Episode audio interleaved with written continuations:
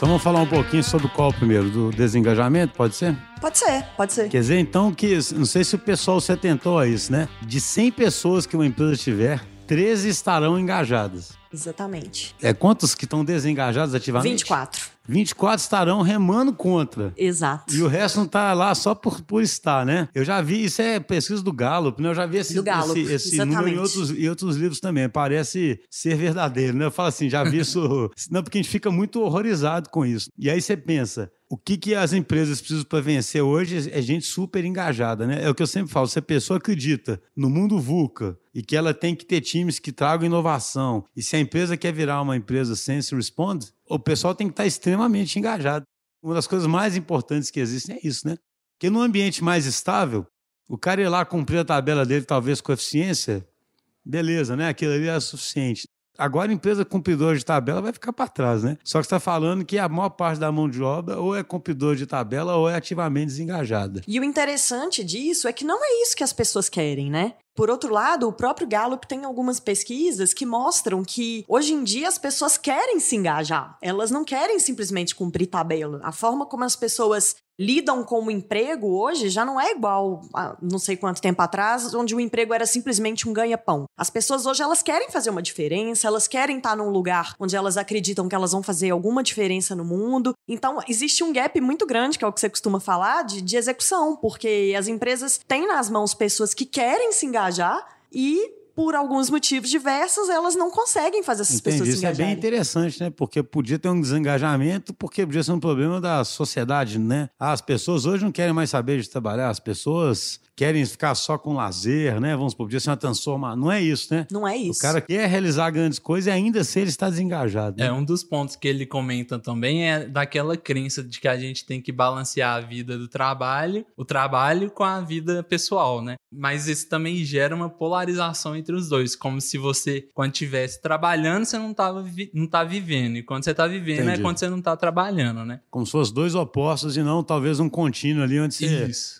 Tem realização nos dois, né? É, e aí as pessoas ignoram que na carreira delas é onde que elas podem construir, né, a sua identidade, seus princípios, valores. Não existe essa fronteira tão bem definida, né? É. As pessoas querem viver no trabalho Aham. também. Elas querem se realizar, elas querem Sim, conquistar. Essa crença aí que o Schuster estava falando que as pessoas querem mais prazer, só prazer, dinheiro e tal, é acreditar que o ser humano tá preso lá na, piram- na base da pirâmide de Maslow, né? Como se ele quisesse só segurança, estabilidade e também não, depois que ele tivesse isso, ele não quisesse se autorrealizar, se conhecer, trabalhar num, num projeto que impacte a vida das pessoas, né? É engraçado, eu li, algum, eu li uma vez um livro sobre é, felicidade que ele comenta algo como assim, né? Você tem a felicidade mais hedonista, vamos dizer, que é essa felicidade. É no Mini Revolution.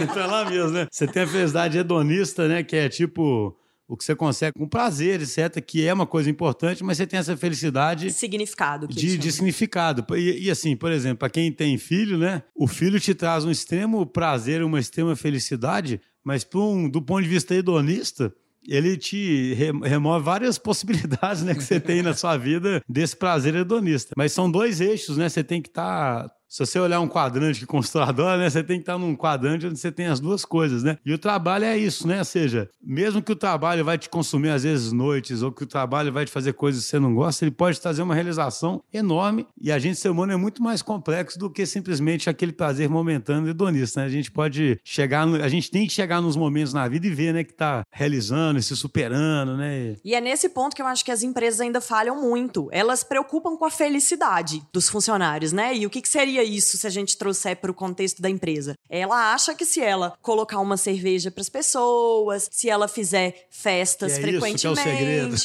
e esse é o segredo, exatamente. Só o ambiente, né? que só essa felicidade hedonista vai motivar as pessoas, quando na verdade isso não é suficiente. Muito mais além disso, né? A gente tá falando de dar um significado realmente para as pessoas, delas entenderem por que, que elas estão ali, delas entenderem como que elas estão contribuindo para algo maior, etc. Então, digamos assim, para fechar essa primeira parte, o desengajamento, na visão do autor, ele acontece principalmente, gostei do que o Vinícius falou ali, né? Principalmente porque, no fundo, a pessoa não consegue, dentro da empresa, alcançar os níveis mais altos da pirâmide de Maslow Ah. ali, né? Exato. É como se ele ficasse preso ali e aquilo ali desmotiva ele, aí ele passa a achar que, na verdade, ali é obrigação e que a vida mesmo tá fora, né?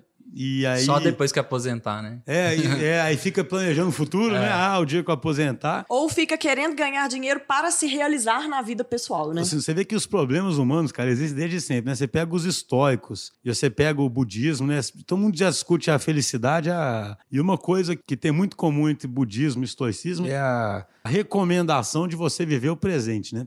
Você estar no presente. Isso que você falou aí, né, Vinícius? O cara, ele fica projetando o futuro, onde um dia ele estará aposentado e finalmente se livrará do fardo, né, do trabalho. E, e realmente, se você ficar pensando que você passou grande parte da sua vida projetando isso, e não tendo realização ali, né?